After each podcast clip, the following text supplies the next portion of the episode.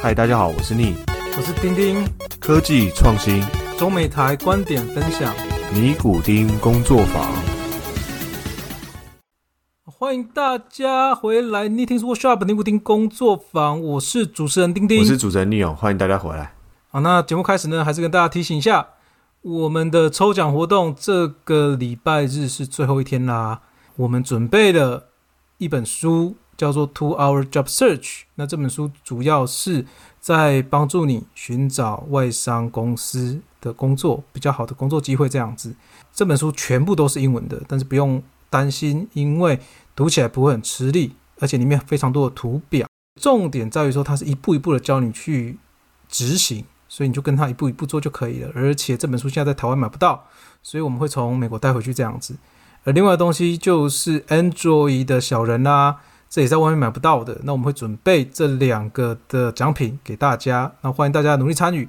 那参与的方式呢有两种，第一种是请大家到我们的 Apple Podcast 上面给我们留言哦，跟评分，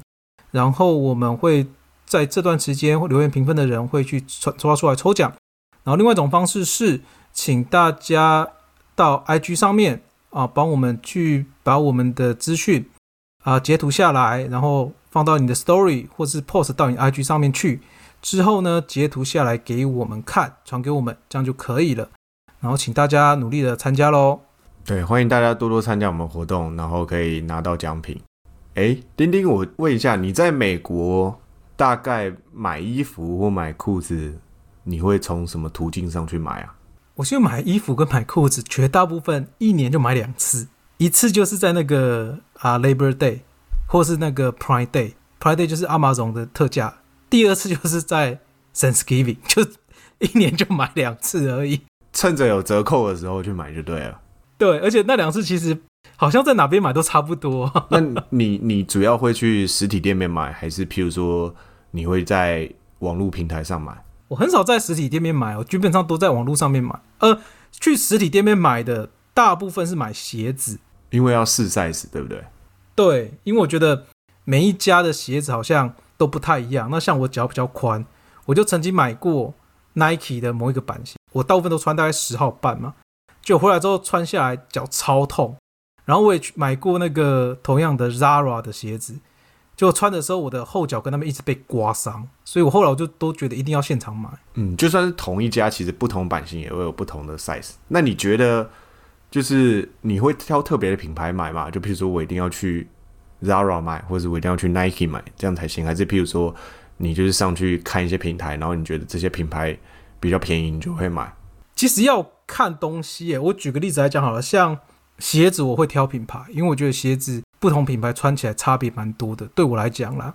但是衣服衣服分嘛，像好可能比较正式的，像是衬衫之类的，比较正正式的衣服你会挑品牌，但是非正式比较 casual 的哦，像一些棉衣啦，像一些 polo 衫呐之类的，好像品牌对我来讲就不是那么重要了。就是有些比较特别的品相，你会觉得品牌是重要，但是其他的你可能就觉得啊版型好看，价钱 OK，你就会买了。没错，没错，没错。这就跟我们之前在讲拼多多的时候，其实也有点像。我们在讲说为什么拼多多为什么可以在下沉市场这么的受欢迎，就在于说很多东西你需要用到真的有牌子的东西，但是有些东西其实你根本不需要它有牌子，就是能用或是便宜价格 OK 就好了。那我们今天要讲的这个公司叫做 Shein，你之前有听过 Shein 这个公司吗？好像在美国年轻人蛮流行的，就是但是就纯粹只是听过了，就不知道它到底什么情况这样。对我我来讲一下它有多流行好了，就是在二零二零的时候有做过一个 survey，它是四十八个州，然后平均大概十五点八岁的年轻人，那家庭收入平均在六千六万七千五百块美金一年的家庭的这些年轻人，你知道它的品牌 Shein 的品牌形象是赢过 Lululemon 的吗？觉得好像不是那么意外，原因是因为你刚刚透露出了是他的年收入大概是六万美金嘛？对对，因为我觉得 Lululemon 好像有一点走的是高价位。对，Lululemon 其实蛮贵，但是我讲这个数据是在于说，在美国的新的年一代年轻人之中，Shein 的品牌形象是很高的，就算是 Lululemon 这么有名的品牌，当然你你对价钱也可能会有会有选择性啊。对，那你知道其实它是一个中国公司吗？哦，这我不晓得哎，我一直以为那是美国的。对啊，所以我当初就是我一直在想说，我们这礼拜要讲什么，那我就想起说，我其实在美国的时候，我很喜欢买一个欧洲的牌子叫 ASOS，那它也是一个衣服的品，但你说它是衣服的牌子吗？也不算是一个。真的很大的牌子，它就是一个平台，然后他们有自有的设计师，然后会去找一些工厂代工，以后会把他们的这些品牌放在上面。那我本来是想讲 ASOS，那我在查他们的资料，发现哇，有 SHIN 这个东西，而且它在美国年轻人界中很有名。然后我再仔细去看，原来它是一个中国公司。那 SHIN 主要成立于二零零八年，在于南京。那它现在的募资情况是怎么样？它现在二零二零年的时候，它募到了一轮。那一轮的估值现在是一百五十亿美元。那主要投资者有红杉、泰戈 Global，都是很大的投资机构。那他在一九年的时候，其实是完成了第一轮的募资的。那他第一轮的募资大概估值在五十亿美元，所以基本上从一九到二零过了一年的时间，它的估值成长了三倍。那我们一定很好奇，说他为什么一个中国公司，它可以打出一个品牌，在美国的年轻人中？这么的有这么高的知名度，然后让大家都会去选购。我觉得其实第一个最重要的原因就是因为它很便宜，美国的年轻人也需要低价的。那其实呃，我去找了一些就是呃，对于美国年轻人年支出的收入好了，那基本上二零二零年可能因为疫情的关系啊，然后可能大环境的不好啊，其实美国年轻人。一年的生活，就是你花在生活可支用支出，大概只有在两千一百五十块美元，这是创了从二零零五年以来的新低。那其实你像二零零六年的时候达到一个最高值，大概每个美国年轻人一年可以花三千零二十三块美金，那现在只降到两千一百五十块美金。那可能因为大环境有关系，所以能支用的钱少了。那你当然。你在譬如说像选购衣服这一些的东西上面，你可能讲求的方向就会不一样。你可能就会希望说，哎，它是不是只要版型好看，我也不 care 它品牌多少，是不是它比较便宜就好了？好，那我真的上它的网站去看，说它的品相大概在多少钱的价格之间。譬如说，它像它一件 T 恤，便宜一点的就是八到十块，贵一点的顶多就是二十块美金。那你换成台币来看好了，其实就是在三百到六百块之间的 range。那其实你三百到六百块，其实跟台湾夜市买得到的衣服，其实价格并不会差距的太大。我再去看了一下裤子，裤子你看一件不错有设计的牛仔裤，大概就是在二十到四十块美金之间，那也就大概六百到八百块台币之间，那也是非常便宜的价格。基本上比那些大品牌，因为你大品牌，譬如说你去买一个 Gap 啊，你去买个 A M F 啊，我相信一件牛仔裤大概就是五十块起跳。否则，要不然就是他有一些特殊节日，他可能打一些 discount，那可能打完 discount 以后，跟这个价钱差不多。然后，那我们刚才也讲到了，它的品牌形象在年轻人之中是胜过 Lululemon 的。那我们再回到说，为什么就是对于美国年轻人，他也是需要低价的？我们刚才讲了一个数据，说其实二零二零年对于美国人做年轻人做调查，他的年可支出的钱是非常的少的。那因为其实跟美国人他们的生活习性很相关，因为基本上美国的父母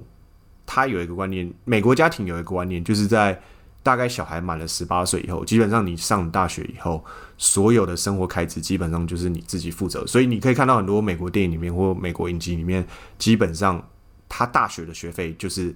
他自己支出了。当然有些。华人的父母还是会帮小孩付学费等等的啦，但大部分的美国人是这样，他必须自己透过自己去打工啊，然后兼职啊，然后去还学贷啊，然后赚自己的生活费。就是十八岁以后你就成年了，然后你就从这个家离开了，那就是这样子的原因下，所以美国的年轻人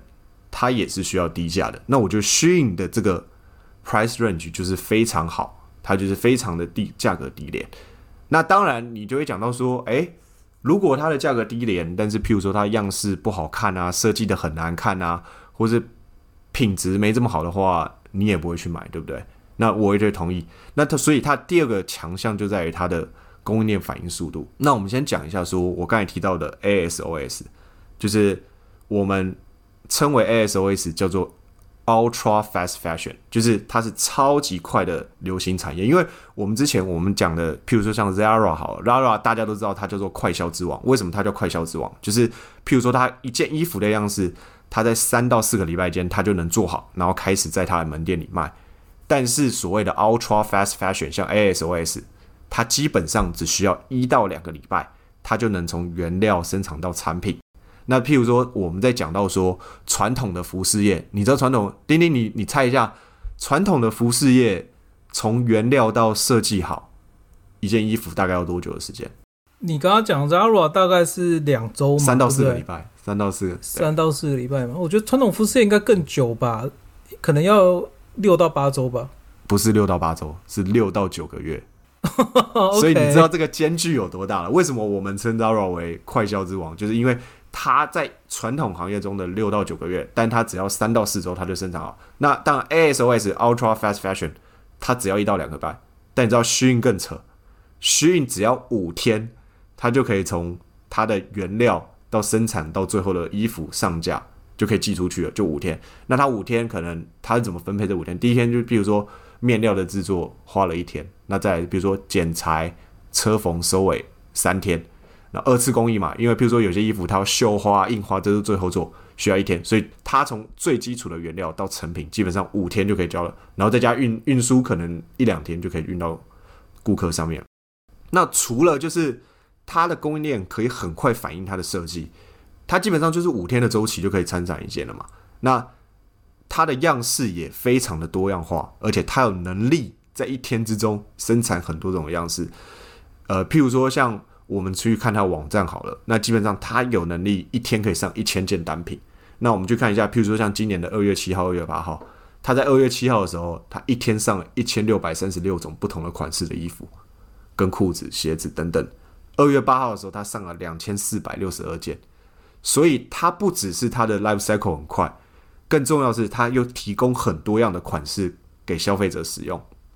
那你想嘛，年轻人其实是非常对于这些衣服非常的喜新厌旧的程度非常快。你也可以想象说，你在年轻的时候，你刚买一件新衣服的时候，你会很想要穿。可是基本上过了一两个礼拜，或者是你有新衣服的时候，旧的衣服就永远被被你放在衣柜里面，你从来就不会再拿出去穿了。但你想，一件 T 恤如果今天它的价格只有十块、二十块美金，它又有这么多的款式可以选，你买来，如果我今天穿了一两次，我觉得我不想穿了，我再买一件新的，我也不会觉得心疼或是觉得不舒服，所以我可以一直买、一直买、一直新的，那会有一个很尝鲜的感觉，那价格又是很便宜的。所以我觉得它的优势在于，就是我们刚才结合讲的，第一个，它的价格非常的低；第二个，它的供应链反应速度非常的快。那我们也讲到说，诶，为什么它可以这么快？就是它从五天从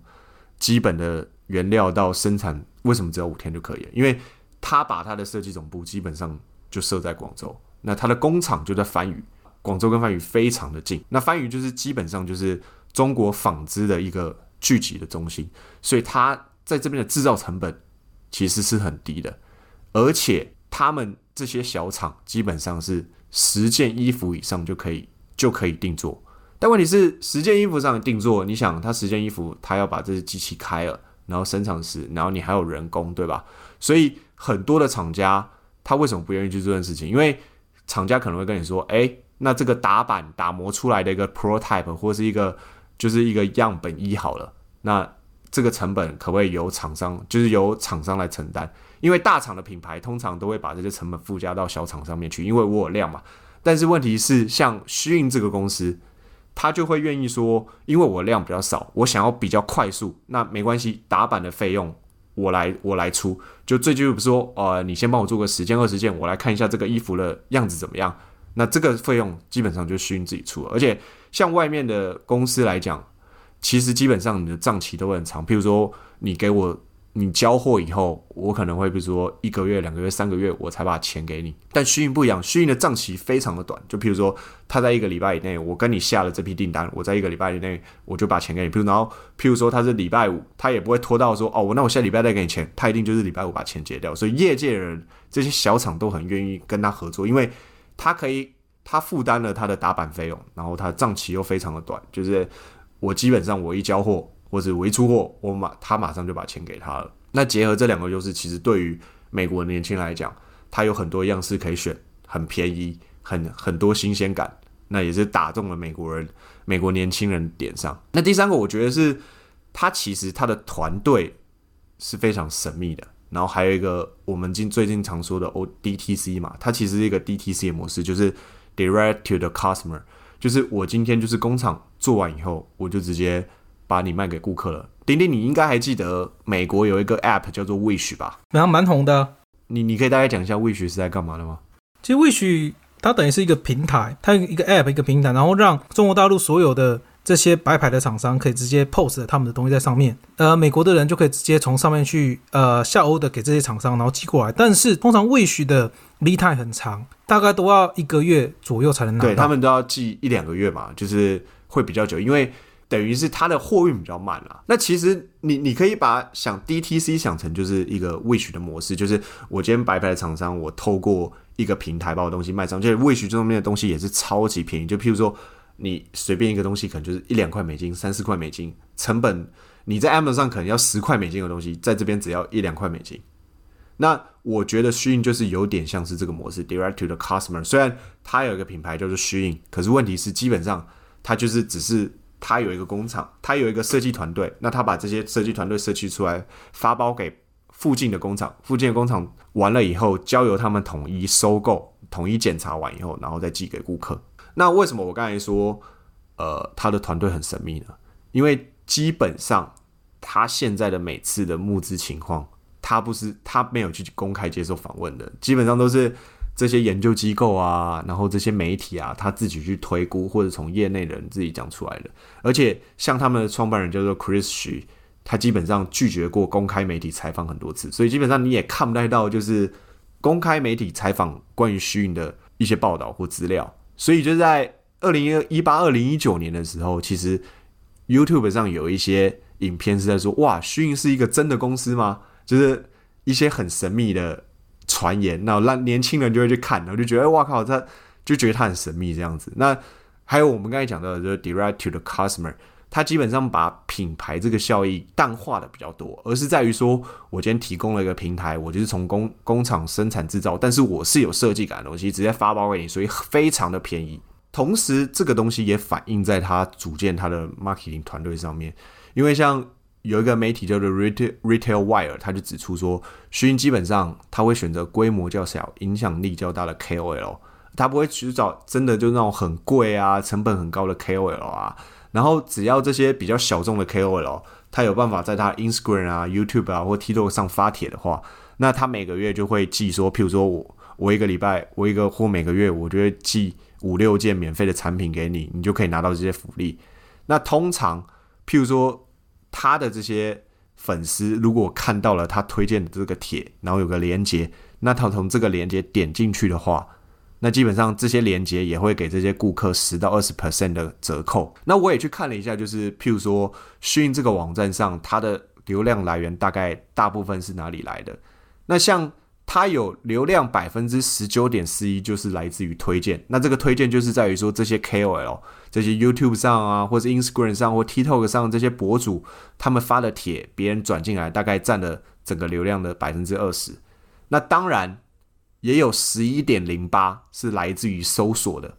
搜索就是譬如说我今天就直接在 Google 上面直接打虚影，那我进去了，那他可能就譬如说哦，从其他地方听到虚影这个牌子，或是我从其他媒体看到虚影这个，我自己去搜索，那也有直接是进到虚影这个网站的二十三点六八，那这个就表示说它的常客，所以它常客分布比例就大概在五分之一，那它有外面的这些网红推荐的也大概在五分之一。那当然，它还有二十七八 percent，二十七 percent 是来自于广告，那就是譬如说它投放在 Facebook 啊这些影音平台上面，让大家看到说哦，虚印很便宜啊，衣服很漂亮。那有人可能看了广告以后就点进去。那这个流量资讯其实也带来另外一个部分，就是在于说，其实我们看到说电脑电脑的流量大概占了百分之八十八点七九，那在移动端手机方面只占了十一点二亿，那表示美国大部分年轻人还是会选择要在电脑上面选购。这些网拍啊、衣服啊等等的消费性产品，而不是像中国年轻人一样，就是他们比较多，就是直接我今天用就用手机来选了。那这个其实跟消费习惯比较有关了，而不是在于说，呃，跟你的行销方式模式什么的。反正这个就是每个国家有自己的自己的消费习惯，就像是美国为什么喜欢用信用卡，那中国为什么喜欢用移动支付，台湾为什么使用现金一样。没有哪个好，没有不好，就是单纯是消费者的消费习惯。那最后我们来讲到，就是说，呃，虚印这个公司，它未来面临什么样的问题？因为其实大家知道说，它是一个卖很便宜的东西，因为它的单品价大概就是十块、二十块等等，到最多可能就四十块之类的。那它其实用了很多的化纤跟尼龙，那你也知道，化纤跟尼龙在制造过程中，其实会面临很多的环保问题跟质量问题。那所以他在二零一五年的时候就被人家告上加州法院，说他违违反环保与安全请求。那其实你也知道，大家也知道，纺织业其实是一个比较不环保的产业。那虽然现在也陆续移到东南亚去了，那我觉得如果虚应未来他想在美国市场深耕，或是把触角扩到更大，那这个问题一定会被别人再提出，然后也会有人用更严格的标准去咨询他。那再来就是，因为它是从中国直接寄到加州的仓库再转出来的，那其实它也面临一个比较大的问题，是在于顾客退货问题。因为你想嘛，他要寄回去中国，所以其实也是比较麻烦的。那我上网查一下，因为我们在群上买过，那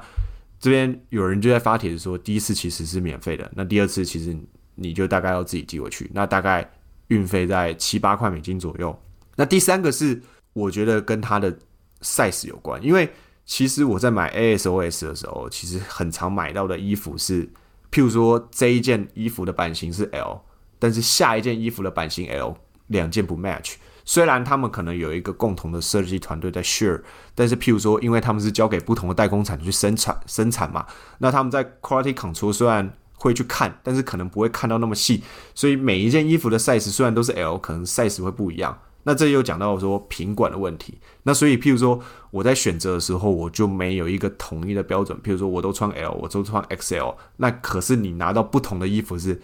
虽然都是 L 号，但是大小不一样，那它可能就是因为这些供应链管理所产生的问题。那这是大概就是虚印未来可能会面临到所谓的问题。如果大家对于这个公司有兴趣的话，其实也可以去看看他的衣服，然后看看。我是还没有买过啦，但是我未来也可能会想尝试一下，然后看一下他们是不是真的就像是大家所说的这么便宜，然后样式这么的设计非常的好，然后样式非常的多。其实我这样听下来，我觉得它很像 Latif，对不对？哎，没错哦，其实它跟 Latif 的定位模式应该是一样的哦。对，我觉得它非常像 Latif，因为 Latif 它本身自己也没有所谓的实体商店，而且它 Latif 也不算是真的在做品牌吧，就大家可能是觉得它。设计不错，然后很便宜，对，就是它也是淡化的那个品牌的形象。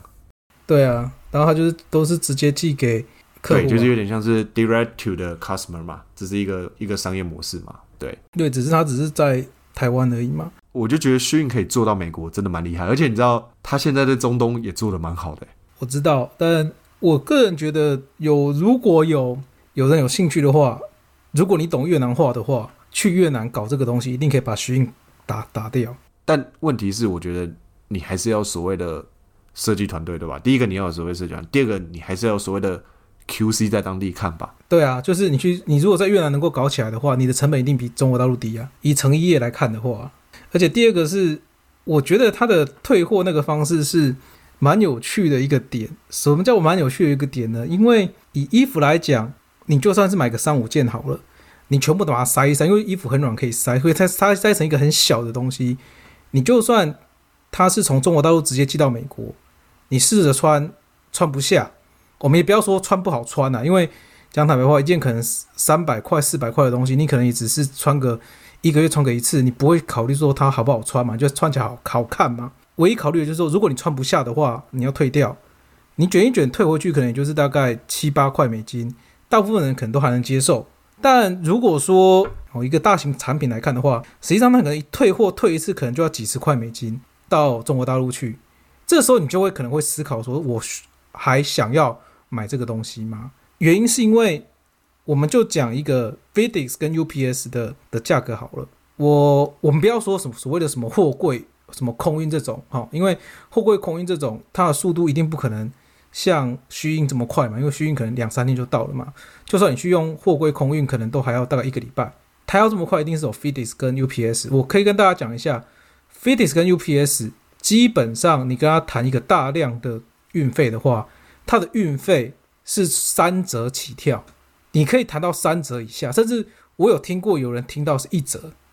那你一定会有疑问，是说你的运费是可以谈到一折，那到底 FedEx 跟 UPS 怎么去赚这家公司的钱？他赚这家公司的钱是说，好，你寄过去给客户的运费是大概是一折或两或是三折以内，但是客户如果要寄回来给你的话，你一定也只能够用我们家的货运来寄回来，然后这个时候它是全额的费用。我曾经听过台湾的一家啊，算是做一些小型电子产品的公司哈，他曾经因为这个运费，把自己的资金的流通资金搞到差点挂掉。简单算嘛，你只要有五趴的那个退货率就可以了，你只要五趴的退货率，你要付的钱。就已经是很恐怖的一个价格了。你今天假设说你卖一万件出去，五趴就大概是五百件，